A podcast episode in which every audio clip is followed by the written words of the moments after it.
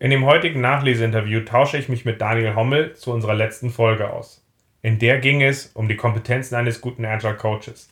Dafür ist Daniel der ideale Ansprechpartner, weil er ist nicht nur sehr erfahrener Agile Coach bei Amendare, sondern auch ausgebildeter koaktiver Coach. Und entsprechend habe ich die Gelegenheit genutzt, mit Daniel nicht nur darüber zu sprechen, was gutes Agile Coaching auszeichnet, sondern in welchem Zusammenhang es auch steht mit dem Professional Coaching.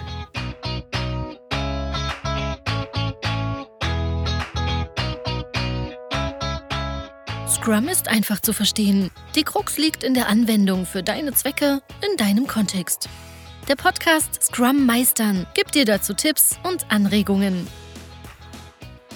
Moin Moin, herzlich willkommen zu einer weiteren Nachlese in meinem Podcast Scrum Meistern. Ich bin sehr froh, dass ich den Daniel Hommel für die heutige Folge gewinnen konnte. In der letzten Folge hatten wir über die Kompetenzen eines guten Agile Coaches gesprochen und Daniel hat da, glaube ich, einiges dazu beizutragen, so, so gesehen. Schön, dass du dabei bist, Daniel. Hi, mich freut es auch, dabei sein zu können. Magst du dich mal kurz in zwei, drei Sätzen vorstellen? Ja, ich bin agiler Coach, teilweise auch Trainer und Berater. Wie man in der Folge schon schön gehört hat, ist es ja irgendwie alles wichtig. Ähm, ich mache das seit so ungefähr zehn Jahren, kommt ja immer ein bisschen drauf an, wie man rechnet, in verschiedenen Branchen, in verschiedenen Technologieumfeldern mit großen, mit kleinen Kunden. Und ich bin ähm, darüber hinaus auch ausgebildeter Coach im Sinne des professionellen Coachings, wobei mich diese Abgrenzung ein bisschen stört, kommen wir vielleicht nachher noch dazu. Mhm. Und was vielleicht für die Folge noch spannend ist, ich bin auch in der International Coaching Federation aktiv, beispielsweise als Chapter Host in Stuttgart, habe also so eine starke Beziehung zu dem Thema Coaching-Kompetenzen und so weiter. Das heißt, du bringst eine ganze Menge Erfahrung mit, was, was das Thema agiles Coaching angeht, aber halt eben auch den Link als, äh, zu dem, was wir als professionelles Coaching bezeichnen. Genau. Cool. Dann bin ich sehr gespannt zu deinen Perspektiven zum Thema. Ähm, in der Folge hatten wir das Thema ja so aufgearbeitet, dass wir vor allem über dieses Spannungsfeld gesprochen hatten, dass wir als agiler Coach einerseits nachhaltige Ergebnisse schaffen wollen und deswegen eine Präferenz haben, aus dem Coaching im eigentlichen Sinne stärker zu kommen und auf der anderen Seite die Erwartung an uns sehr stark ist, dass wir auch ähm, Domänenexperte sind, dass wir unser Methodenwissen einbringen und aus diesem Spannungsfeld halt agieren. Und in dem Zusammenhang haben wir über fünf Coaching-Kompetenzen gesprochen, die aus meiner Sicht gerade sehr gute agile Coaches auszeichnen. Wenn du jetzt auf mhm. das Thema drauf guckst, warum ist es wichtig, dass Leute da starke Standbeine haben, da gut ausgebildet sind in diesen Kompetenzen? Was mir bei dem Thema besonders wichtig ist, ist, dass eben Coaching eine andere Art der Begleitung ist, als es Training oder Beratung in Reihenform ist. Vielleicht kommen wir da nachher ähm, mhm. noch ein bisschen dazu. Also ich finde, das überlappt, kann sich auch stark überlappen, nicht nur im agilen Coaching. Klammern wir für einen Moment mal aus. Im Coaching geht es halt darum, dass der Klient seine eigene Lösung entwickelt, die quasi in Richtung seines Ziels geht und diese am Ende auch vollumfänglich irgendwie in Besitz nimmt und, ähm, und das Ganze auch nachhaltig funktioniert, auch wenn der Coach irgendwann weg ist. Also das ist nicht irgendwie verlängerte Werkbank oder Händchen halten oder sowas, sondern mhm. es geht wirklich darum, den, den Klienten in die Selbstreflexion, in die Selbsterfahrung zu bringen. Und der Coach ist da mehr sowas wie in der Chemie ein Katalysator-Element ist. Also es geht darum, da schneller, tiefer, reichhaltiger reinzukommen. Und am Ende könnte der Klient wahrscheinlich, vielleicht wird es länger dauern und so weiter und vielleicht mit größeren Schmerzen, auch ohne den Coach zum selben Ergebnis kommen. Aber die Dienstleistung des Coaches ist eben, diesen Weg zu beschleunigen. Mhm. Und ähm, wenn du auf diese Gesichtspunkte drauf guckst, was, was siehst du da als wichtig an, wo, wo Leute eigentlich mehr, besser, stärker, klarer drauf gucken müssen? Also das Wesentliche im Coaching, ob man dazu jetzt zwingend eine Coaching-Ausbildung braucht, weiß ich nicht. Das will ich gar nicht sagen. Ich kenne auch sehr gute Coaches, die eben nie so eine richtige Coaching-Ausbildung gemacht haben, die das trotzdem gut können.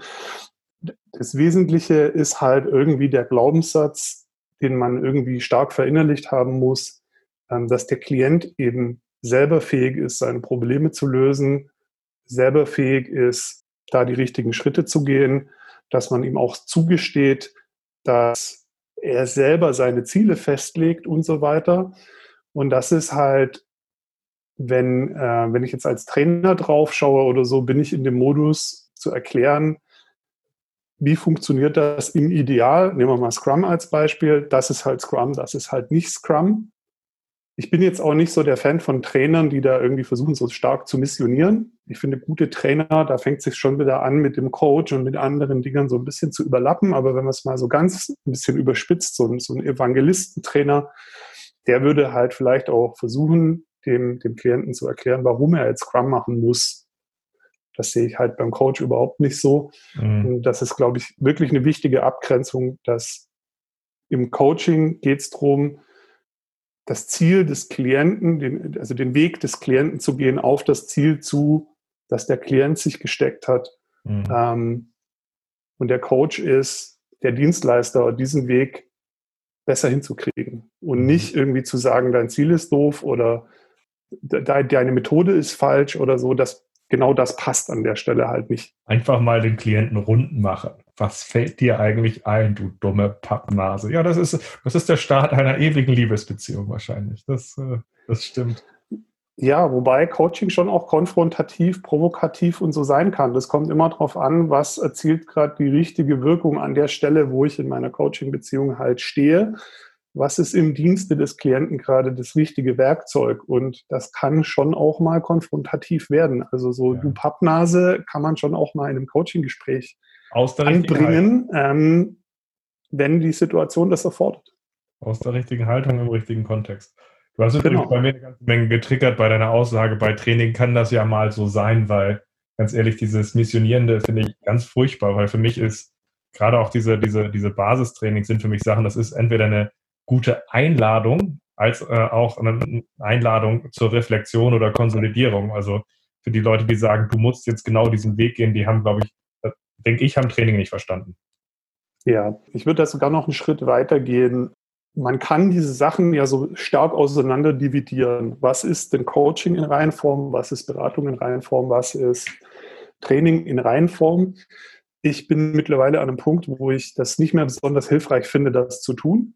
Und mich beginnt auch die, äh, das Auseinanderdividieren von professionellem Coaching und agilem Coaching fühlt sich für mich nicht mehr so hilfreich an.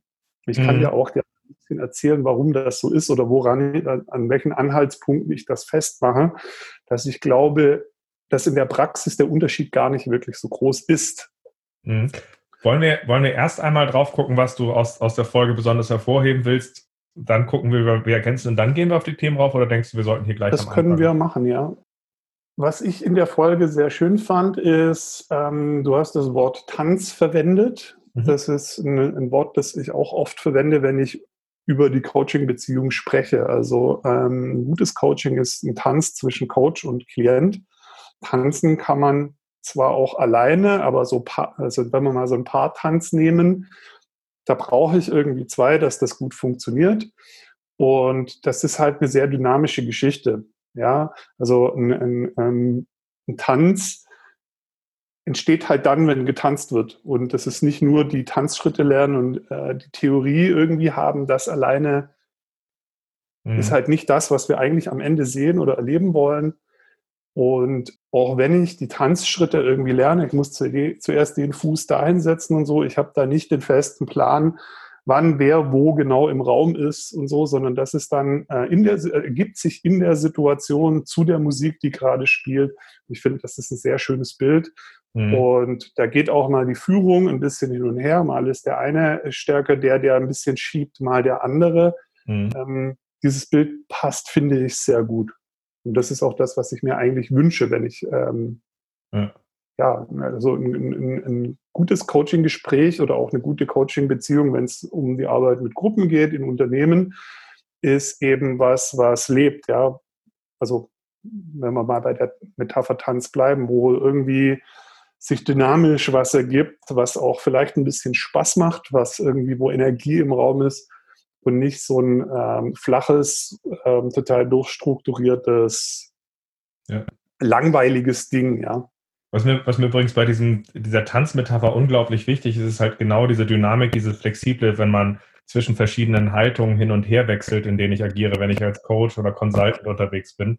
Weil das Problem, was ich habe, ist, ich erlebe zunehmend Leute durch die Gegend laufen, jetzt wechsle ich mein Coaching, wechsle ich von Coaching in Facilitation, jetzt wechsle ich dahin, wo ich dann denke, sicherlich, wenn man bestimmte größere Schritte macht, kann man das auch explizit machen an der Stelle.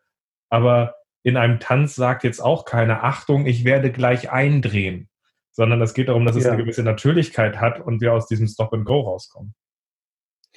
Ja, und jetzt kommen wir noch tiefer in den Punkt rein, warum ich mich am Anfang auch so ein bisschen anstrengen musste, das überhaupt so auseinanderdividiert zu bekommen. Und zwar, wenn ich da mal hingehen darf jetzt, ich sehe das auch, also auch die Unterscheidung professionelles Coaching und agiles Coaching nur bedingt noch als hilfreich an für mich selbst. Ja? Nehmen wir doch mal professionelles Coaching.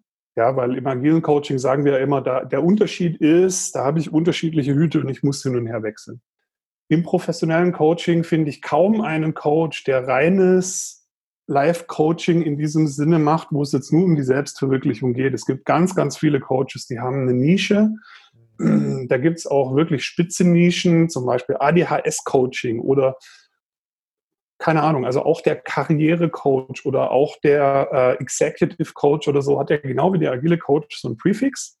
Der kommt genauso wie bei dem agilen Coach für mich mit dass ich von dem eben, also von einem Karrierecoach habe ich irgendwie die Erwartungshaltung, dass der auch ein bisschen weiß, wie Karriere funktioniert. Von einem Executive Coach habe ich die Erwartungshaltung, dass der eine gewisse Expertise hat im Thema, was Executives eben so angeht. Ja, Management Coach, der war vielleicht mal Manager oder der hat zumindest irgendwie Ahnung, was bei Managern abläuft, was da wichtig ist. Ähm, das heißt, diesen Unterschied habe ich schon mal gar nicht mehr so. Okay. Dann also, also würde ich noch weitergehen. Gar nicht? Gibt es den Unterschied gar nicht? Oder gibt's da, ist, ist der Anteil von denen, die halt quasi immer so sowas wie ADHS-Coach oder Agile-Coach oder Executive-Coach, wie viele, wie viele haben eigentlich immer eine Nische oder gibt es auch welche, die tatsächlich wirklich kontextfrei unterwegs sind? Also die, es gibt vielleicht auch die kontextfreien, aber ich glaube, der Anteil ist im Vergleich zu denen, die irgendeine Nische, irgendeine Stärke, irgendwie so, ein, so, eine, so eine Richtung haben, in der sie unterwegs sind, ähm, glaube ich, eher, ist, glaube ich, eher kleiner. Mhm. Weil ähm, ich habe ja als Coach auch also meine eigene Geschichte. Ich weiß ja, ich bin in dem besonders gut oder da ist auch meine Intuition besonders stark, die ich dann besonders gut nutzen kann. Mhm. Da erziele ich besonders gute Ergebnisse. Und man bewegt sich, glaube ich, automatisch auch im professionellen Coaching in so eine Richtung. Die ist halt nicht auf agil festgenagelt, aber vielleicht auf irgendeinen anderen Kontext. Also ich glaube, die meisten professionellen Coaches, die länger machen und da auch richtig gut sind, sind nicht komplett kontextfrei unterwegs oder und die geben sich in der Regel auch selber so ein Präfix wie eben ähm, der agile Coach und mit denselben Einschränkungen und mit denselben Vor- und Nachteilen. Also von mhm. einem ADHS-Coach erwarte ich, der weiß, was ADHS ist, der merkt auch, ob jemand vielleicht ADHS haben kann oder nicht. Ob er das jetzt irgendwie diagnostizieren muss, ist eine andere Frage. Aber ähm, da gehe ich jetzt auch davon aus, mein Klient hat ADHS und er möchte irgendwas mit seinem ADHS erreichen, genau wie ich beim agilen Coach davon ausgehe. Mein Klient möchte agiler werden. So, kein Unterschied an der Stelle oder kaum ja. ein Unterschied. Ich glaube, ich will nicht ADHSiger werden, aber grundsätzlich verstanden. Ja, genau. Und ähm, für mich geht das Ganze noch weiter. Die meisten Coaches sind nicht 100% ihrer Arbeitszeit reine Coaches. Die wechseln genauso zwischen Hüten her. Ich kenne ähm, auch jetzt aus, aus dem Austausch, den ich zum Beispiel in der ICF habe mit Leuten, die seit 30 Jahren Coaching machen, ähm, kaum einer macht die ganze Woche 40 Stunden Coaching. Also die sind auch ähm, in irgendwelchen Methoden dann häufig ausgebildet, bieten da auch Trainings an. Häufig fängt da eine Begleitung auch so an, dass man eben erstmal irgendwas trainiert und dann ins Coaching übergeht. Teilweise ist da auch eine Beratung in irgendwas dabei. Und beim Karrierecoaching ist es halt dann vielleicht erstmal ein Training in irgendwelchen Geschichten, die ich dann anwenden kann, um in meiner Karriere weiterzukommen. Ähm, also, also der Unterschied wird für mich, je mehr ich da drauf gucke, irgendwie gefühlt immer kleiner. Und ich gehe noch weiter. Dieser, dieser Wechsel, dass der agile Coach auch mal irgendwie einen Teil Facilitation macht oder auch mal irgendwie eine Methode erklärt, den sehe ich eben auch im professionellen Coaching. Ja. Im Coactive Coaching gibt es einen einen Skill, einen Coaching-Skill. Das wird auch in der Ausbildung als, als, als Coaching-Skill unterrichtet und dieser Skill heißt Training. Ja, ist jetzt erstmal super verwirrend, aber es macht halt keinen Sinn, wenn ich jetzt mit einem Klienten über Zeitmanagement rede, ähm, irgendwie 25 Mal zu fragen, ähm, welches Tool könnte denn da noch hilfreich sein, so lange, bis er selber das Richtige gefunden hat, sondern irgendwann sage ich halt auch mal, guck mal, ich erkläre dir jetzt mal drei Modelle und sagst du mir, welches ist für dich hilfreicher und dann gehen wir wieder in den Coaching-Modus und arbeiten mit diesem Modell und du, du reibst dich mal an diesem Modell und wir reflektieren da mal. So. Mhm. Also ich habe da auch im professionellen Coaching immer wieder ein Trainingsmodul. Wenn ich mir die Kernkompetenzen der ICF anschaue, was ist ja ein Branchen- oder, oder Institut unabhängiger Verband. Also die, die machen ja selber keine Coaching-Ausbildung und die sagen auch nicht, das ist besser als das, aber die sagen, wenn wir über Coaching reden, dann sind das Kompetenzen ähnlich wie die fünf, die du aufgezählt hast, die wir halt bei Coaching immer sehen wollen. Und ähm, wenn man sich das durchliest, scheint da auch ein bisschen durch, dass von einem guten Coach halt auch erwartet wird, dass er irgendwo teilweise auch äh, Facilitation-Elemente mit mhm. ins Coaching reinbringt. Ähm, Im englischen Wortlaut, im Deutschen haben sie das dann mit fördern übersetzt. Im englischen Wortlaut ist es aber eine der fünf äh, Kernkompetenzen der ICF eben, dass der Coach Lernen und das Erreichen von Ergebnissen facilitiert. Im Deutschen haben sie das mit fördern übersetzt. Aber es ist tatsächlich auch in der, in der Coaching-Ausbildung, die ich erlebt habe, also in Coactive war das mhm. so, dass wir irgendwann an einen Punkt kamen, ähm, das ist nicht ganz am Anfang. Am Anfang versucht man erstmal so ein bisschen die Grundhaltung zu üben, aber später kommt man dann an so einen Punkt, wo man halt auch lernt, so an, und an der Stelle machen wir jetzt vielleicht auch mal ein Brainstorming mit dem Klienten.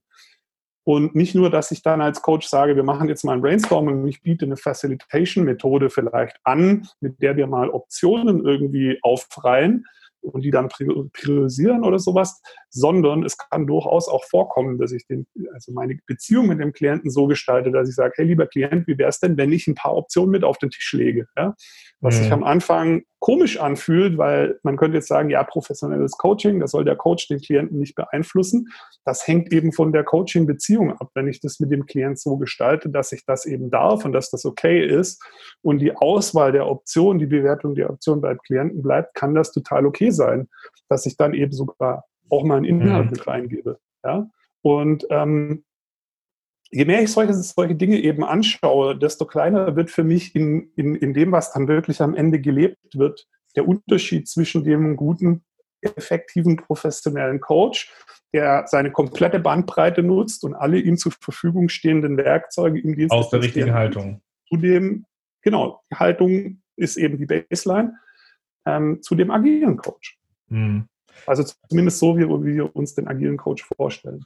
Ja. Wie erklärst du dir, dass, dass so viele Leute immer wieder abdriften in dieses fast schon verengte Bild, dass ich als Coach im Zweifel nur aus, äh, aus Fragen agiere oder ähnliches, wo die Leute das und das darfst du nicht tun. Ich meine, da laufen einige ja wirklich mit Zeigefinger durch die Gegend und sagen, wie kannst du nur das und das tun und ziehen mit einer ganzen Ansammlung an Verboten fast durch die Gegend, anstelle dass man sagt, nutze das Potenzial aus der richtigen Haltung, um deinem Klienten zu helfen.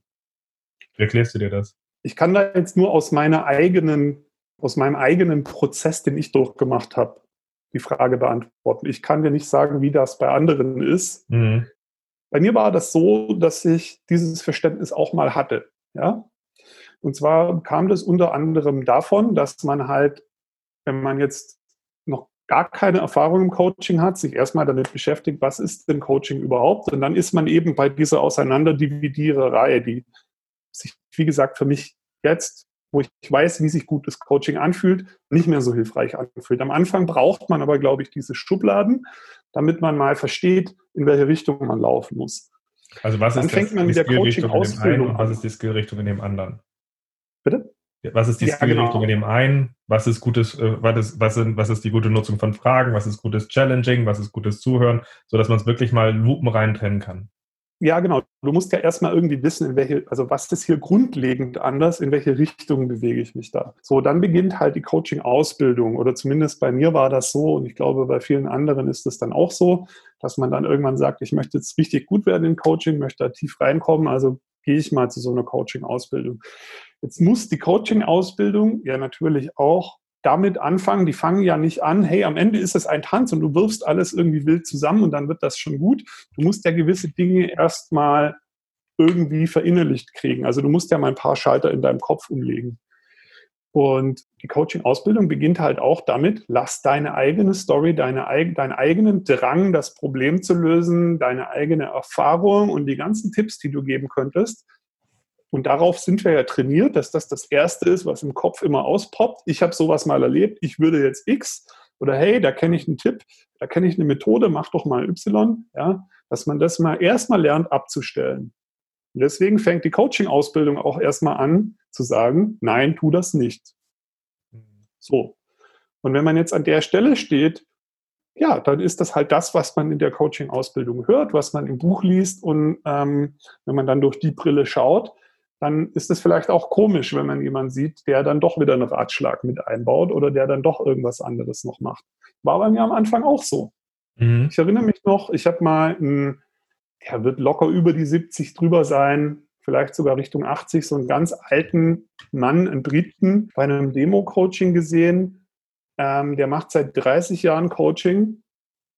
Und ich war gerade so irgendwie beim fünften Training gewesen oder so, also war jetzt eher noch so am Anfang. Und ich habe gesehen, was der getan hat und dachte, wie krass ist das denn? Der hat gerade alle Regeln gebrochen und kann man das überhaupt machen? Ist das überhaupt okay? Das? Darf er das? So, und später habe ich halt begriffen, ja, der kann das machen, weil, also ich hätte das zu dem Zeitpunkt nicht machen können, weil der den Schalter bei sich eben schon umgelegt hat und weil der so fest in dem Glauben daran steht, dass der Klient so äh, äh, quasi so okay ist, wie er ist, dass der Klient alle Ressourcen hat, die er braucht und so weiter, dass der den halt nicht mehr in Watte packen muss, ja, dass der eben sich auch andere Dinge trauen kann. Der hat auch selber schon eine viel größere Brandbreite, ähm, wie ich sie habe, und deswegen kann der halt auf mehr, auf mehr Dinge zugreifen. Und er hat damit aber die Grundhaltung eben nicht verletzt, ja. Du hast mir gerade sehr geholfen, tatsächlich äh, eine Sache zu verstehen, weil ähm, ich habe von einigen Leuten, die professionelle Coaches sind, sehr erfahren sind, habe ich einige Sachen gelernt. Aber ich habe ja nie eine Coaching-Ausbildung gemacht und ich habe mich immer gefragt, immer wenn wir uns ja unterhalten haben, was gutes Coaching auszeichnet und mache ich irgendwann nochmal eine Ausbildung, mache ich keine, ja, es wäre nett, aber momentan sehe ich andere Sachen als hilfreicher. Habe ich mich immer gefragt, ist das, ist das, äh, ist das nicht komplett? Und ich habe mich immer wieder gefragt, was hat bei mir zu einer guten Coaching-Haltung geführt? Und tatsächlich ist meine Reise gewesen, dass ich von 2010 an in dem Ökosystem, in dem ich gearbeitet hatte, immer kürzere Engagements gekriegt hatte, um mit Scrum zu starten. Das waren am Anfang irgendwie 15 Tage oder noch mehr gewesen, um mit Leuten was zu machen. Und es wurde jedes Mal, wenn es erfolgreich war, gefühlt noch einen Tag kürzer, noch einen Tag kürzer. Also am Ende habe ich Sachen, habe ich ein, zwei Teams nicht nur gestartet, sondern ich habe ein halbes Jahr später mit denen gesprochen, dass es nachhaltig wurde, obwohl ich nur noch fünf Tage Zeit hatte. Und den Weg, den ich gegangen bin im Vergleich zu vielen anderen, ist, ich habe aufgehört, den Kunden, den Klientenkontext zu verstehen, sondern ich habe einfach deren Keywords aufgegriffen und habe dann gesagt, und wie schaut ihr auf dieses Thema, wenn wir das in Bezug setzen zu Projekt X? Ich habe keine Ahnung gehabt, was Projekt X ist, ob die jetzt Waschmaschinen machen oder sonst irgendwas. Aber bei dem im Kopf passierte, oh mein Gott, er hat Projekt X erwähnt. Das heißt, ich habe mir eine Haltung erwähnt, dass ich schneller und nachhaltiger wurde, weil ich aufgehört habe, äh, den Kundenkontext komplett zu durchdringen und daraus als Experte zu agieren. Und das war für mich der Schlüssel, um nicht nur schnell zu werden, weil ich ja nicht mehr die Bremse bin, da reinzukommen, sondern auch nachhaltig, weil ich es halt für die auch nicht verstehe. Und das ja. ist so der Punkt gewesen, wie ich in der Praxis ein Ökosystem hatte, was mir dabei sehr geholfen hat, da reinzukommen. Genau. Und das ist halt der erste Teil der Coaching-Ausbildung. Und am Anfang, wenn man glaubt, das ist die volle Story, dann fühlen sich manche Dinge, die man dann äh, draußen in der freien Wildbahn sieht, halt auch komisch an. Ja? Mhm. Und äh, je mehr ich aber mit, mit sehr erfahrenen Coaches irgendwie äh, im Austausch bin und auch mit Leuten aus unterschiedlichen Richtungen und ähm, so, sehe ich halt, dass das hinten raus dann doch wieder sehr stark verschwimmen kann. Also dass ein Coach eben auch mal einen Ratschlag auf den Tisch legen kann.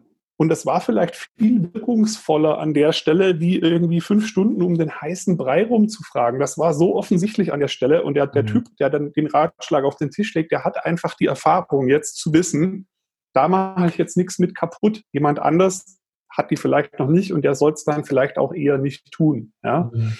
Ähm, so ein anderes Ding, was ich da noch mit rein verknüpfen kann, ist, Ich glaube, im Coaching geht es ganz viel erstmal auch um das Selbstmanagement. Das fängt damit an, die eigene Story außen vor zu lassen, das eigene Wissen außen vor zu lassen, also die Art von Selbstmanagement. Und dann kommen wir aber auch ganz schnell zu den eigenen Gremlins, die man so mit sich rumträgt und die einem so Dinge ins Ohr flüstern. Ja.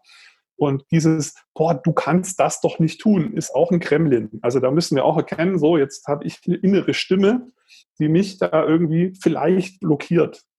Vielleicht hat die auch recht, aber ich muss mich zuerst mal fragen, wenn ich jetzt glaube, also wenn die Stimme jetzt sagt, das kannst du jetzt nicht tun, steckt da eigentlich dahinter, dass ich mich nicht sicher fühle in dem, dass ich das tue. Das heißt dann aber nicht, dass wenn jemand anders das tut, weil er sich sicher fühlt, dass das dann falsch ist. Das muss man auch mhm. einfach erkennen.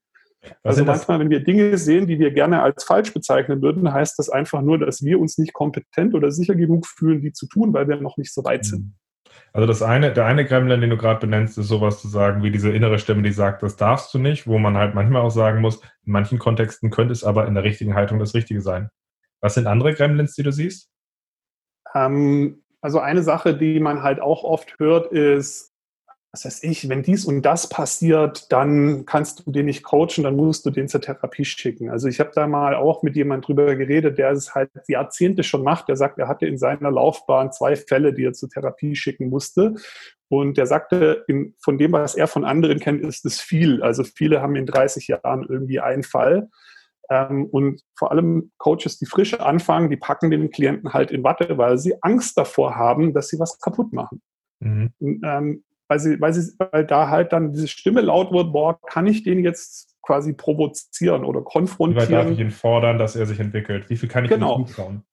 Und je mehr man aber halt merkt, dass ähm, die Klienten nicht aus Glas sind und wenn man das wirklich in diesem Glauben steht, der Klient ist in Ordnung, da ist nichts kaputt und der kann das ab und so, desto mehr traut man sich dann halt auch. Ich glaube aber, es ist gut, das im Rahmen zu tun, dass man trotzdem weiß, es gibt eine Grenze, wo man auch auf einen anderen Profi verweisen sollte mit einer anderen Ausbildung, der wirklich sich mit äh, genau. Wenn man eben, also ein, gutes, ein guter Anhaltspunkt ist eben, wenn man merkt, dass man diesen Glauben nicht mehr aufrechterhalten kann, weil es eben Anlasspunkte gibt, dann muss man darüber reden, ganz klar. Mhm. Oft ist es aber auch so, dass man halt da mal seinen eigenen Kremlin in, äh, irgendwie angehen muss und ähm, dem mal ins Gesicht gucken muss und einfach mal gucken, so, was ist da eigentlich für mich selbst als quasi Selbstentwicklungsthema, also für meine persönliche Entwicklung, komme ich gerade eigentlich an meine Grenzen und gar nicht an die Grenzen des Klienten. Ich glaube, dass das oft der Fall ist. Ja, und übrigens sehe ich das, was du gerade erzählst, tatsächlich auch im guten Training, weil ich hatte in einigen Co-Trainings Leute gehabt, die haben mir am Ende im Co-Training Sachen zurückgespiegelt. Halt, ich frage mich eine Sache, warum schlägt dir der eine da jetzt nicht ins Gesicht? Dabei habe ich die ganze Zeit im gesamten Training extrem aus einer guten Grundhaltung gearbeitet. Ich habe ihn die ganze Zeit voll respektiert. Ich habe ihn halt nur gefordert, wenn man das, das und das macht, könnte das die Konsequenz sein. Was meint ihr? Und das hat natürlich einen Punkt dabei, dass man sehr klar Konsequenzen zusammenführt, die halt nun mal da sind, aber in dem Respekt nicht, du bist so blöd, dass du das und das machst, sondern wenn du das kennst, könnte das passieren. Wie resoniert das in dir so in etwa? Und damit ist das Fordernde genau wie im Training und im Coaching eigentlich das, was, was dabei den weiterbringt. Was bringt es ihm, das zu erzählen, was in Büchern steht? Hm? Ja, genau. Jetzt kommt noch ein anderer Punkt. Das war was, mit dem du aufgehört hast, und zwar mit dem Responsibility Process. Den hattest du so ein bisschen, glaube ich, an den Katalysten dran mhm. geknüpft. Ich finde in dem Responsibility Process noch was anderes, was da jetzt gerade gut passt. Ja, und zwar, wenn wir jemanden sehen, der vielleicht einfach viel tiefer in diesem Glauben an den Klienten steht, der mit dem die Beziehung auch so gestaltet hat, dass er da vielleicht gewisse Dinge tun kann, die wir uns nicht trauen oder die wir in unserer Beziehung nicht können, heißt es nicht, dass das falsch ist. Und auch das Auseinanderdividieren der verschiedenen Rollen, das sind alles so Dinge, die wir im, äh, im Responsibility Process in den Control Cycle halt reinpacken. Ne? Ähm, und ich glaube, das bringt uns nicht wirklich weiter. Deswegen ähm, fühlt sich für mich auch immer weniger hilfreich an, professionelles Coaching und agiles Coaching auseinanderdividieren zu wollen. Ich glaube, es gibt gutes Coaching, es gibt schlechtes Coaching. Ich glaube, das ist im agilen Coaching und im professionellen Coaching, was irgendwie auch ein Bullshit-Trennbegriff ist, äh, weil agiles Coaching darf auch gerne professionell sein. ähm, das ist halt einfach nicht hilfreich, ja, weil äh, am Ende ist doch viel wichtiger die Frage, was ist Also bin ich in der richtigen Haltung unterwegs? Habe ich meine Beziehung richtig gestaltet? Und ist das, was ich tue, wenn ich meine volle Bandbreite nutze, ist, ist das das, was Wirkung für den Klienten erzeugt und im Dienste des Klienten? Und der Rest dann zu sagen, keine Ahnung, war das jetzt richtig oder falsch, ist für mich Control Cycle. Also das ist für mich so, jetzt suche ich nach den Wänden der Kiste, in der ich sitze und damit zementiere ich meine Kiste auch schön und dann sitze ich halt in meiner Kiste drin und ich darf mich dann vielleicht auch toll fühlen, weil ich jetzt eine Regel gefunden habe, die mir sagt, dass ich es richtig gemacht habe. Das ist übrigens so. eine Sache, die finde ich, was du gerade erzählst, ist, ist eine Sache, die schätze ich sehr an der ICF, aber die schätze ich auch sehr an der Scrum Alliance mit den Coaching-Zertifizierungen. Das ist zum einen die Trennung zwischen Coaching-Ausbildung und Coaching-Zertifizierung. Und das andere ist auch der starke Fokus auf Coaching-Mindset. Das ist ein ganz wichtiger Teil, um dann halt aber auch zu gucken, was ist der bewusste Einsatz von Coaching-Kompetenzen, weil in diesem Spielfeld von Coaching Mindset und Coaching Kompetenzen kannst du natürlich unterschiedliche Stile entwickeln und es kann eine unglaubliche Bandbreite geben und extrem viele Leute kommen aus einer Coaching-Ausbildung raus, das ist zumindest mein Eindruck, die versuchen einfach nur den Stil des einen Trainers oder des einen Coaches zu übernehmen, anstelle zu sagen, wie entwickle ich mein, äh, meinen. Und das ist jo. eine Gefahr, du musst als deine Person ein guter Coach werden und nicht einfach den einen nachaffen. Ja, und das wird am Ende anders aussehen. Das wird vielleicht mhm. in einer anderen Nische sein. Ähm, und da steckt ganz viel deine persönliche Entwicklung drin, weil du erstmal viele Dinge an dir selber auch durchkauen musst, bevor du damit auf andere losgehen kannst. Und du musst deine eigene Bandbreite auch erweitern, damit du ein guter Coach werden kannst. Ja? Mhm.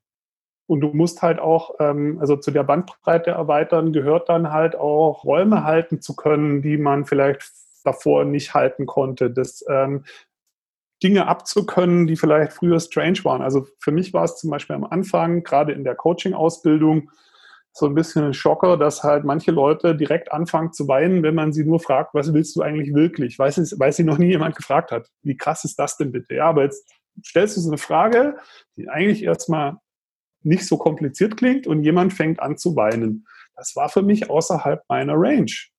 So, ich war geschockt. Mein Kremlin wurde ganz laut. Boah, der weint jetzt und ich war komplett blockiert. So. Mhm. Dann darfst du halt als, als Coach erstmal auch an dir selber arbeiten und deine Bandbreite erweitern, dass das da irgendwann mit drin ist in dem Raum, den, den du halt abkannst, den du halt, wo du sicher bist. Und, und je größer dein Raum ist, desto abgefahrener sieht das, was du tust, vielleicht für irgendjemand anders, der da halt nicht ist, wo du bist, auch aus. Und nochmal, das heißt halt auch nicht, dass das, was du tust, falsch ist. Das heißt vielleicht einfach nur, dass der andere das nicht so einfach kopieren kann. Hm. Passt. Jetzt haben wir schon einige Themen abgedeckt. Würdest noch, ich äh, würde gerne noch mal kurz darauf zurückgehen, wenn du auf den Podcast guckst. Hast du noch weitere Aspekte, die du aus dem Podcast hervorheben würdest? Du sagst, das war besonders hilfreich, würdest du besonders als Highlight sehen, würdest du anderen ans Herz legen? Ja, ähm, ich komme halt immer wieder zu dem Thema, ähm, da wird ja Verschiedenes immer wieder auseinanderdividiert. Ne? Ich habe halt beim Pod, bei dem Podcast hören gemerkt, wie schwer mir das mittlerweile äh, fällt, das so stehen zu lassen. Ne? Also auch die Trennung Facilitator Coach, was du auch gemacht hast, oder Berater Coach. Ich glaube, Berater Coach auseinander zu trennen, da fühle ich mich noch besser mit wie Facilitator Coach, weil Schau dir mal zum Beispiel die Kernkompetenzen der IAF an, die quasi mhm. die an einen Facilitator legt. Mhm. Das fühlt sich ziemlich komisch an, weil das irgendwie sehr nah an dem ist, was die ICF über Coaching sagt. Da kommt das Ziel auch vom Klienten, die Agenda kommt vom Klienten, der Klient sagt selber, was er will und so weiter. Nur die Art und Weise, wie ich die Dienstleistung erbringe, ist am Ende ein bisschen anders. Also ich glaube, dass ein Facilitator und ein Coach von, von der Grundhaltung her wieder sehr nahe beieinander ist. Jetzt mag es Sessions geben, wo ich nur Coach oder Facilitator in Reihenform bin, aber ich glaube, in den meisten Fällen bin ich im professionellen Coaching und im agilen Coaching irgendwie beides. Wenn es jetzt zu viel Facilitation ist, würde ich mich vielleicht irgendwann nicht mehr, also wenn, wenn ich ständig nur am Facilitieren bin, würde ich mich vielleicht einfach agiler Facilitator nennen oder professioneller Facilitator, wenn das halt mein Ding ist. Das ist auch okay, wir brauchen das alles. Das eine ist nicht schlechter als das andere. Aber in, in, in der realen Welt, in dem, was ich erlebe, bin ich eigentlich meistens beides. Und das kann mhm. im Sekundentakt hin und her wechseln.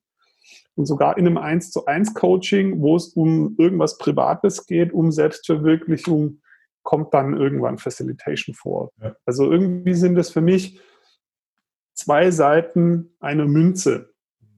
Und ich kann jetzt irgendwie schlecht eine Seite einer Münze wegnehmen. Ja, deswegen bin ich eigentlich tatsächlich auch äh, recht zufrieden damit, dass wir sagen, ähm, wir reden über die Balance zum Beispiel zwischen Coaching und Consulting und vor allem, dass wir, wir sagen, ein guter agiler Coach kennt die beiden Extreme, weiß, dass das eine oder das andere Extrem nichts hilft und dass es am Ende darum geht, die saubere Balance zu finden.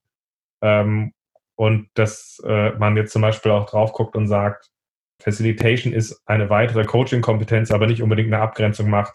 Du musst sie zu Coaching abgrenzen, sondern dass du diesen Skill auch ausreichend kennst. Also so, so schaue ich drauf an der Stelle, weil ich habe mich am Anfang extrem schwer getan damit, was ist der Unterschied zwischen Facilitation und Coaching? Und ich habe jahrelang für mich versucht zu suchen. Und es ist ja auch extrem unübersichtlich, weil wenn du drauf guckst, dass die äh, internationalen Facilitatoren drauf gucken, die haben halt äh, entwicklungsstrebende Facilitation. Was ist der Unterschied zwischen dem, dass du äh, Leute entwickelst und Facilitation machst, zu Coaching? Ich weiß es nicht. Ich ja. Glaub, Unser lieber ja. Freund Andy Schlieb hat mal gesagt, there is not even a fine line between Facilitation and Coaching. Weiß ich jetzt nicht, ob das ähm, 100% die Wahrheit ist. Mein, ähm, mein Erlebnis ist einfach, dass dieses Ganze, also es gibt halt einen Unterschied zwischen Theorie und Praxis. Ne? In der Praxis gibt es den und in der Praxis ist der Unterschied kleiner wie in der Theorie. In der Theorie mag es hilfreich sein, diese verschiedenen Schubladen aufzumachen, aber das Terrain ist halt weitaus komplexer und dynamischer wie die Landkarte. Wenn ich mhm. da wirklich im Wald stehe und ein Tiger vor mir ist, dann, äh, dann kann ich halt so viel über die Landkarte diskutieren, wie ich will. Das bringt halt irgendwie dann nichts mehr. Und ich bin halt, also ich orientiere mich halt an dem, was in der realen Welt im Alltag für mich als agiler Coach hilfreich ist. Und da ist es, oder auch als professioneller Coach, ne?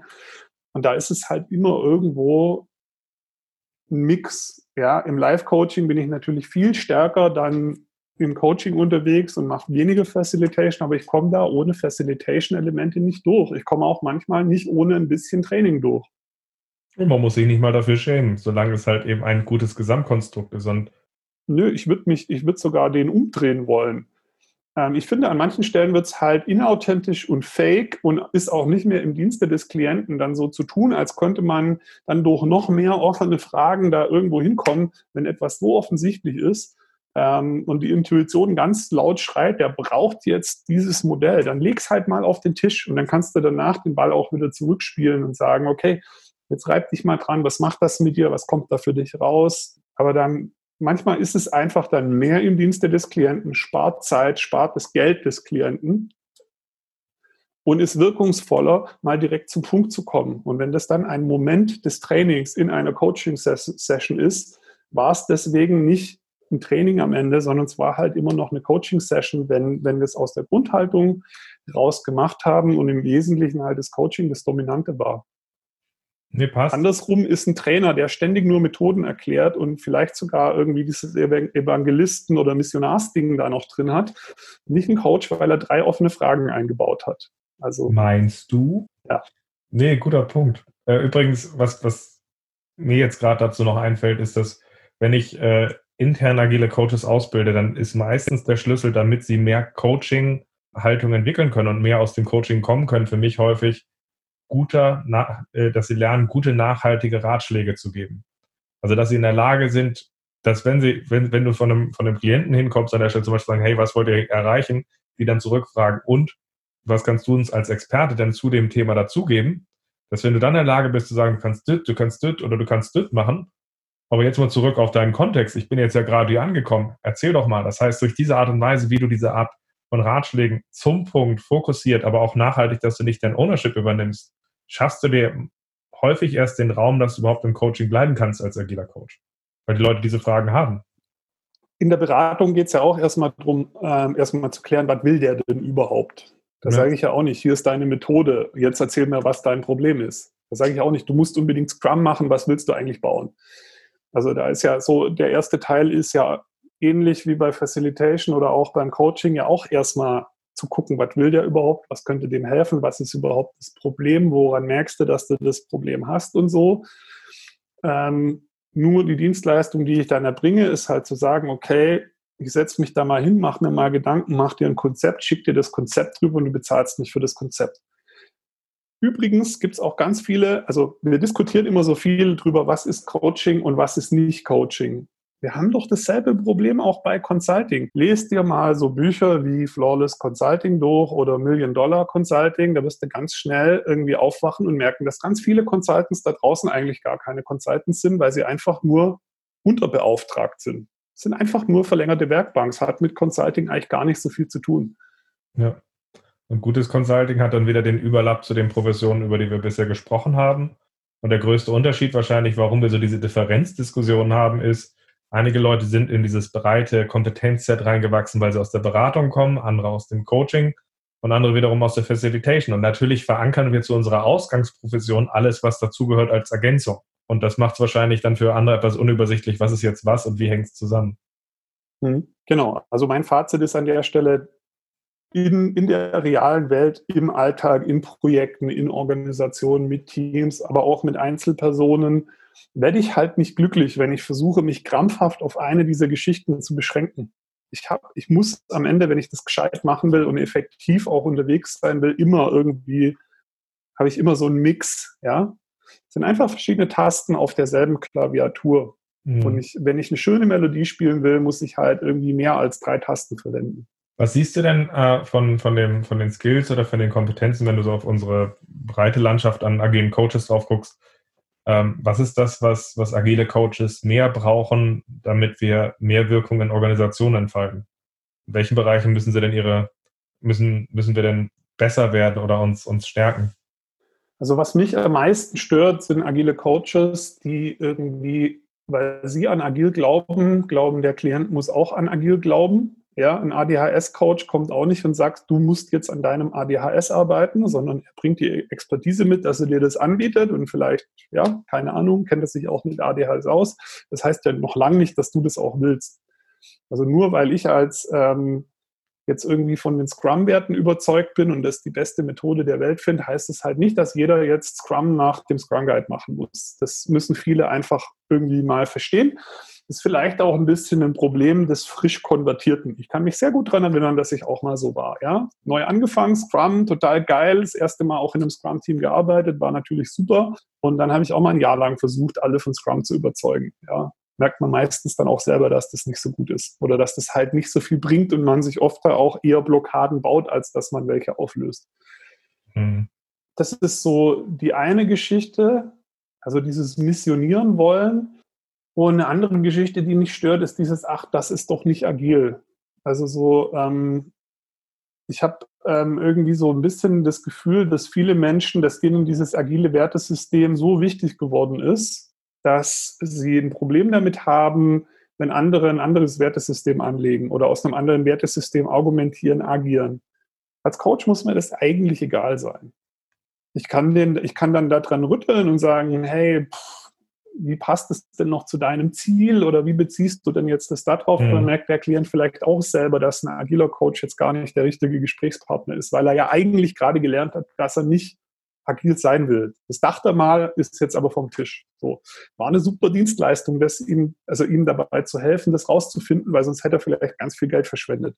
Und das und ist, glaube ich, das Zeit und ganz viel, ja. ja. Aber ich, also nur weil ich daran glaube, heißt das nicht, dass der Klient daran glauben muss. Und wir müssten mal dieses, ähm, das ist nicht agil bleiben lassen. Das hilft uns nicht. Ja, das ist für mich diese, diese, auch diese ganzen Scrum-Einführungen mit, wenn du das nicht machst, ist das nicht Scrum. Also das ist, das ist für mich eine total schiefe Argumentation, weil für mich geht es darum, was willst du erreichen, wie stelle ich dem eine agile Herangehensweise gegenüber und wie passt das zusammen? Und wenn der eine Überzeugung dabei entwickelt, dass das passt, probiert er es aus und entwickelt sich dahin, dass er das für sich konsequent schafft. Ja. Nehmen, nehmen wir mal an, es ist wirklich nicht agil. Was machen wir denn dann mit der Information? Wobei hilft uns denn das, dass wir jetzt so eine Box gecheckt haben und gesagt haben, passt rein oder passt nicht rein? Ja. Das ist doch, das sind wir wieder beim Control Cycle, wenn wir es in Responsibility, Process, Sprech packen wollen. Am Ende geht es doch darum, wo ist die Wirkung? Genau. Was wollen wir damit erreichen und hilft's? Und wenn genau. jemand in einem anderen Kontext unterwegs ist oder einen Punkt dabei hat oder zufrieden für sich ist, dann hat man als agiler Coach einen Punkt dabei, dass man halt einfach auch nichts beitragen kann. Und das ist auch erstmal gut. Ja. Genau, und jetzt gibt es natürlich auch die Situation, wo es dann vielleicht doch richtig ist, die Frage zu stellen, ist das noch agil, weil vielleicht der Klient diesen Spiegel braucht. Also ich sage nicht, wir dürfen das gar nicht machen, ja. Ist immer situationsabhängig, aber so generell diese Tendenzen in der Community, wo man das eben sehr stark sieht, ähm, das ist doch nicht agil und deswegen ist es doof, hilft uns nicht. Ja, für mich geht es immer um wollen, hilft uns nicht. Ja. Also mir geht es mir geht's ja immer, immer beim Wirkung. Übrigens eine Geschichte, die, ich, die du jetzt auch bei mir triggerst. Ich hatte mal, ich sage jetzt nicht den Namen, aber ich habe mit einem sehr erfahrenen agilen Coach zusammengearbeitet, der auch einer der ersten war, die ich kennengelernt habe, die eine professionelle Coaching-Ausbildung hatten. Und wir waren zusammen bei einem größeren Kunden gewesen und der hat dann versucht, den einen Kunden über, zu überzeugen, dass es falsch ist, weil das nicht zum agilen Prinzip Nummer 5 passte. Ich war kurz davor, ihm so eine, so eine Tasse mit Chanel Nummer 5 irgendwie zu schenken und die sagen, herzlichen Glückwunsch. Das hat genauso viel Wirkung drauf, ob du mir jetzt Chanel Nummer 5 sagst oder agiles Prinzip Nummer 5. Wenn er das nicht kennt und für sich das nicht verortet, was interessiert es ihm? Es ist für ihn völlig unbedeutend, solange ja. es nicht irgendeinen Sinn für ihn hat. Genau. Dieser Mensch, der da versucht, jemand anders zu überzeugen, will wahrscheinlich selber nicht so von Sachen überzeugt werden. Also jemand überzeugen wollen, ist völlig egal, ob ich das als Trainer, als Berater oder sonst was tue, ist eigentlich nie gut. Es funktioniert mhm. eigentlich nie so richtig. Niemand will irgendwie dass du kommst und ihm einen anderen Glaubenssatz aufzwingen möchtest, als den er gerade selber als richtig empfindet. Der Hebel ist an der Stelle, ihn in eine Reflexion reinzubringen. Ja. Und als Trainer zum Beispiel, wenn ich jetzt mal nicht den Coach nehme, weil klar, wir reden über Coaching, aber ich finde den Unterschied gar nicht so groß. Ne? Als Trainer ist es halt auch so, ich kann dem sagen, hey, das ist die Methode, das war mal die Idee und deswegen haben die das so gebaut und deswegen macht das auch Sinn. Aber das heißt ja nicht, dass das für dich die richtige Methode ist. Ja, auch da ist der Hebel dann zu sagen, ja, wie siehst du das denn? Wie passt das denn für dich? Ja, vielleicht fehlt vielen agilen Coaches dabei aber auch äh, nicht nur diese, diese Coaching-Haltung, sondern auch ein tieferes Verständnis von den agilen Herangehensweisen, die sie benutzen. Weil wenn sie den nur die aufdrücken können, weil das macht man halt da so, dann muss man auch sagen, das, was, das sagt nicht nur was über deine Coaching-Haltung aus, sondern auch von einem tieferen Verständnis, mit dem du andere darüber erzeugen kannst. Wenn du nicht weißt, ja. warum du eine Definition of Done brauchst, ihn zu sagen, da macht man halt eine, das ist jetzt nicht so das größte Argument. Ja, also da, potenziell ist es ähm, nicht das ausgereifteste Verständnis. Potenziell sind wir da aber auch wieder bei dem Control Cycle Thema oder auch bei den eigenen Gremlins. Ja, vielleicht ist das, was da bei uns hochkommt, eigentlich ein Signal, wenn wir uns nicht genau an dem Lehrplan entlanghangeln, fühle ich mich nicht mehr sicher. Ja, das ist aber ein Thema, was ich eigentlich nicht mit dem Klienten besprechen muss, sondern muss ich eigentlich mal selber ins Spiegel gucken oder vielleicht mit meinem Coach mal reden. Mhm. Ja, also ich glaube, so ein, so ein Appell, den ich da mitgeben möchte, ist, achtet mal mehr auf eure eigenen Gremlins und auf eure eigenen Limits und achtet mal drauf, wie viel ihr da auf andere dann projiziert, statt das bei euch aufzuräumen. Ähm, und ein guter Weg, gerade wenn man auch an Coaching glaubt und als Coach unterwegs sein möchte, ist dann so ein Thema halt auch mal zu seinem Coach mitzunehmen. Weil Coaching hat auch ganz viel mit seiner eigenen Entwicklung zu tun und manchmal braucht ein Coach auch einen Coach, um auf die, auf die nächste Stufe zu kommen.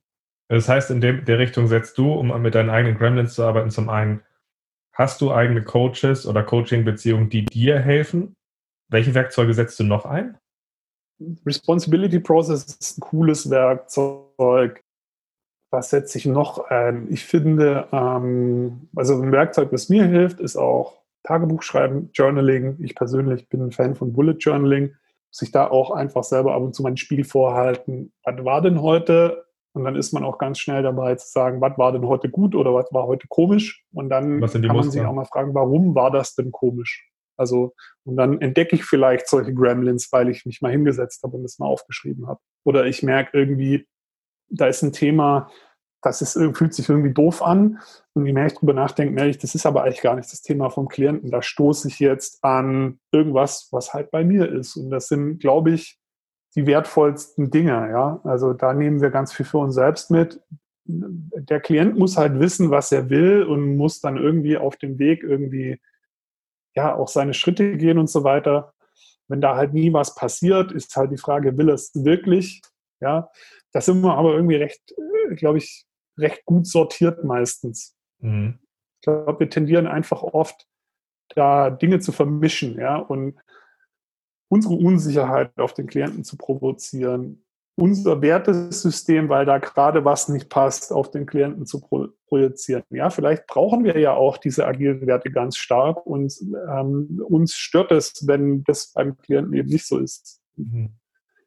Vielleicht ist dann diese Frage, ist das noch agil eigentlich ähm, eine Selbstoffenbarung in den vier Seiten einer Nachricht, äh, der gute Schulz von Thune? Ähm, vielleicht ist es eigentlich in Wirklichkeit eine Selbstoffenbarung zu sagen, das ist doch nicht agil oder ist das noch agil? Ja? Weil es jetzt eigentlich darum geht, dass wir, dass es bei uns nicht mehr, also dass es uns nicht mehr mhm. gut geht, weil unsere Werte in Gefahr kommen. Passt. Also was ich jetzt bisher von dir gelernt habe und mitgenommen habe, zum einen sagst du, gute agile Coaches und gute professionelle Coaches haben ein sehr starkes Selbstmanagement und nutzen Tools zur Selbstreflexion. Was ich ja. auch von dir gelernt habe, ist, damit man in diese Haltung eines Coaches reinkommt, braucht es diese Erfahrung, mit der man lernt, dabei auch diese innere Stimme abzustellen, dass man den Ändern ständig seine Ratschläge da einfach so um die Ohren schmeißt und seine eigene Geschichte abstellt und sich in den Dienst vom, vom Coach zu stellen, äh, äh, in den Dienst vom Klienten zu stellen. Genau. Und beides ist ja auch stark miteinander verknüpft. Genau. Und es braucht, es braucht für irgendein Ökosystem und einen Weg, wie wir diese Punkte zusammenbringen, dass man dorthin kommt, weil ohne irgendeine Umgebung, sei es eine Coaching-Ausbildung oder eine unterstützende Umgebung, die dich da, da fordert, ist es verdammt schwer, über diese, diese Schwelle rüberzukommen. Ja, und vielleicht brauchen wir auch die Schubladen, um sie irgendwann hinter uns lassen zu können. Weil wenn sie nicht da wären, könnten wir sie nicht hinter uns lassen. Ich glaube, es braucht die Schubladen und vielleicht, vielleicht müssen wir dieses Bild von dem Tanz da fast noch ein bisschen überstrapazieren an der Stelle und sagen, am Anfang lernst du die Schritte und am Anfang lernst du Sachen auseinanderzuhalten. Das ist eine Drehung, das ist der Schritt an der Stelle, damit du sie beherrschen kannst, damit du sie dann flüssiger in den Tanz reinbringen kannst. Ich glaube, wenn wir Leuten sagen würden von Anfang an, auch, auch wenn wir Leute zu agilen Coaches ausbilden, wenn wir denen sagen würden, pass mal auf, du bist jetzt agiler Coach und hier machst mal ein bisschen, mach da mal so ein bisschen Facilitation und da ein bisschen Coaching, aber hier sollst du mal einen Ratschlag machen und da, da, da, da. Die wissen ja auch nicht mehr, wo oben und unten ist und warum sie jetzt von welcher Haltung wohin wechseln. Die müssen in allen, glaube ich, eine gewisse Grundprofessionalität erreichen an der Stelle, um sie für sich benennen zu können und ein Mindestmaß haben, um es dann halt aber wieder auch mal flüssig zusammenzubringen.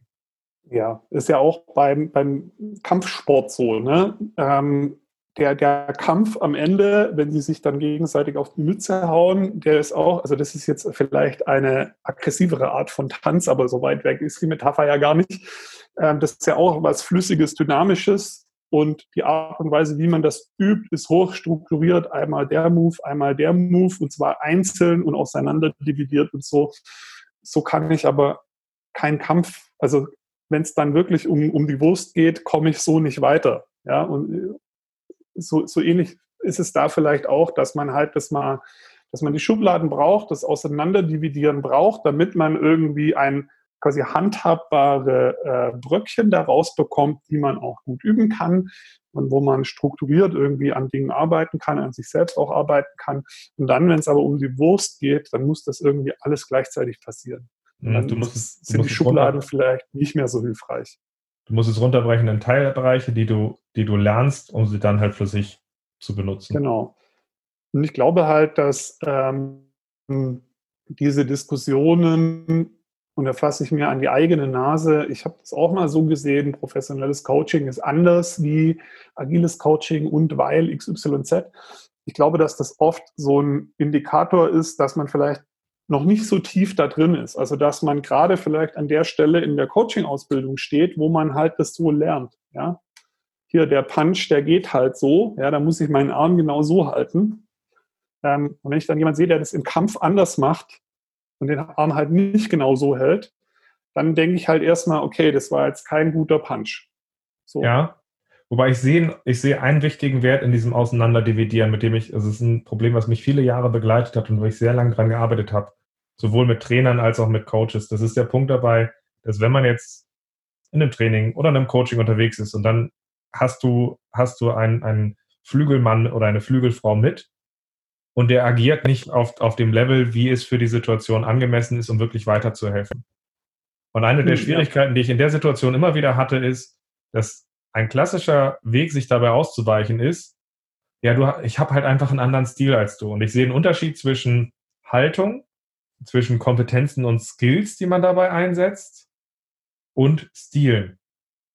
Und man muss es teilweise auseinanderdividieren, um mit Leuten dann ins Gespräch zu kommen, damit man sich nicht einfach nur in der Community ausweicht, zu sagen, ja, habe ich halt einen anderen Stil als du, sorry.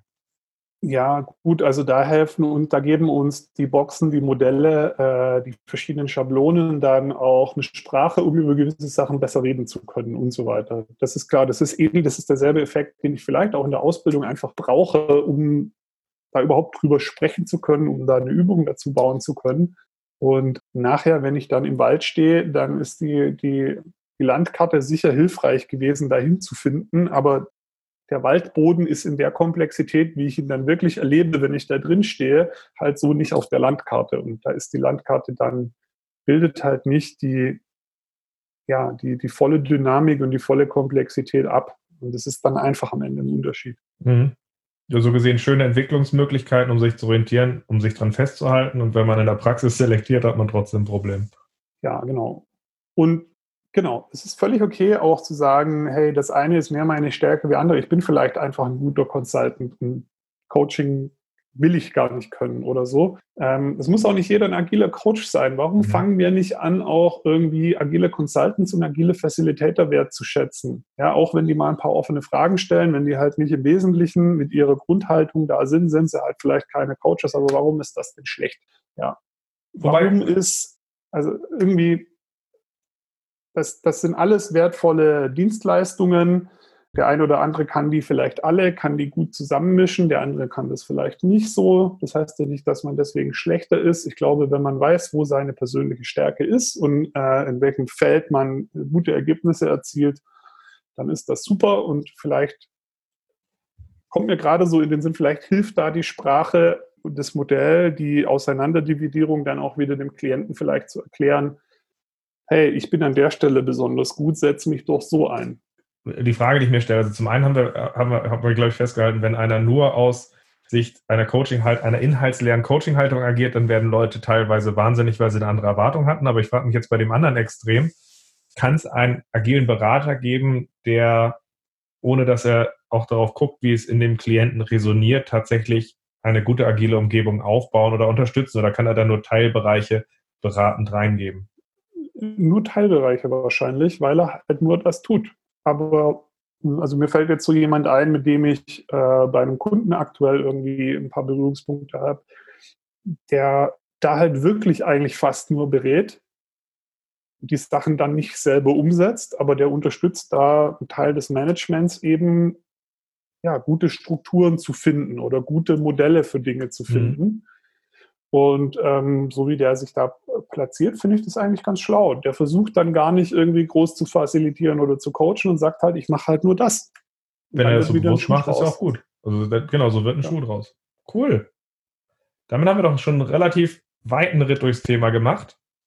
Und ich bleib, kann erstmal schon mal sagen, danke für deine Perspektiven, deine Eindrücke an der Stelle. Auch nochmal klar, so einige Sachen aus, äh, auszuräumen aus, Sicht, äh, aus deiner Sicht auch als professioneller Coach wobei ich es blöd finde, wenn wir alle anderen als unprofessionell bezeichnen.